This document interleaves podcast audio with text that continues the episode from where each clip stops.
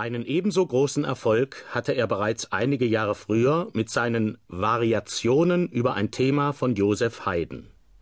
Brahms hat hier ein Thema aus dem zweiten Satz von Haydns Divertimento in B-Dur für zwei Oboen, zwei Hörner, drei Fagotte und Serpent verarbeitet, das den schönen Namen Chorale San Antoni trägt